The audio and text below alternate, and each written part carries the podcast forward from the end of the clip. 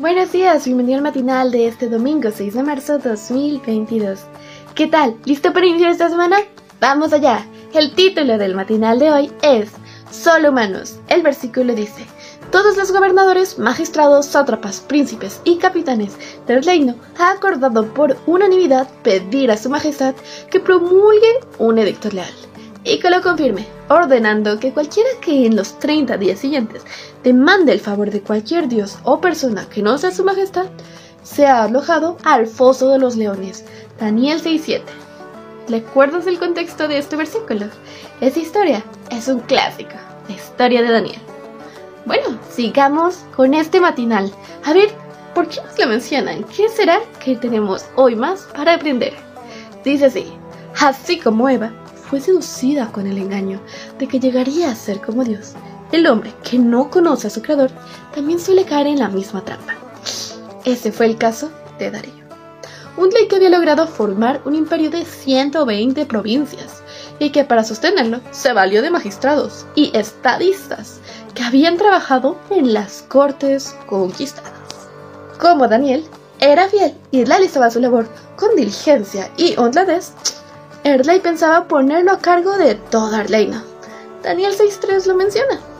Darío era lo suficientemente astuto como para ver en Daniel a su primer ministro, que no solo daría continuidad a su mandato popular, sino que estaría de confianza. Sería un estadista de confianza familiarizado durante mucho tiempo con las características de Babilonia y que había gobernado con lealtad y éxito.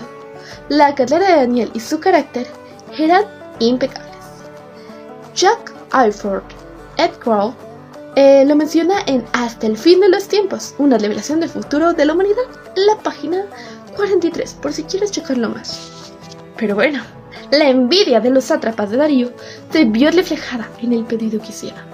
¿Cómo judío podía estar por encima de los medos y persas? Hmm. Ninguno de ellos creía que Darío como un dios. Bueno, bueno, creían Darío como un dios, pero eh, conociendo la fidelidad de Daniel que tenía hacia su Dios, fueron a el rey con lisonjas y adulaciones para lograr su propósito. El enemigo de Dios no ha cambiado su estrategia. Hoy aún tienta a los humanos con el deseo de exaltación propia y orgullo, haciéndoles creer que pueden llegar a ser como Dios.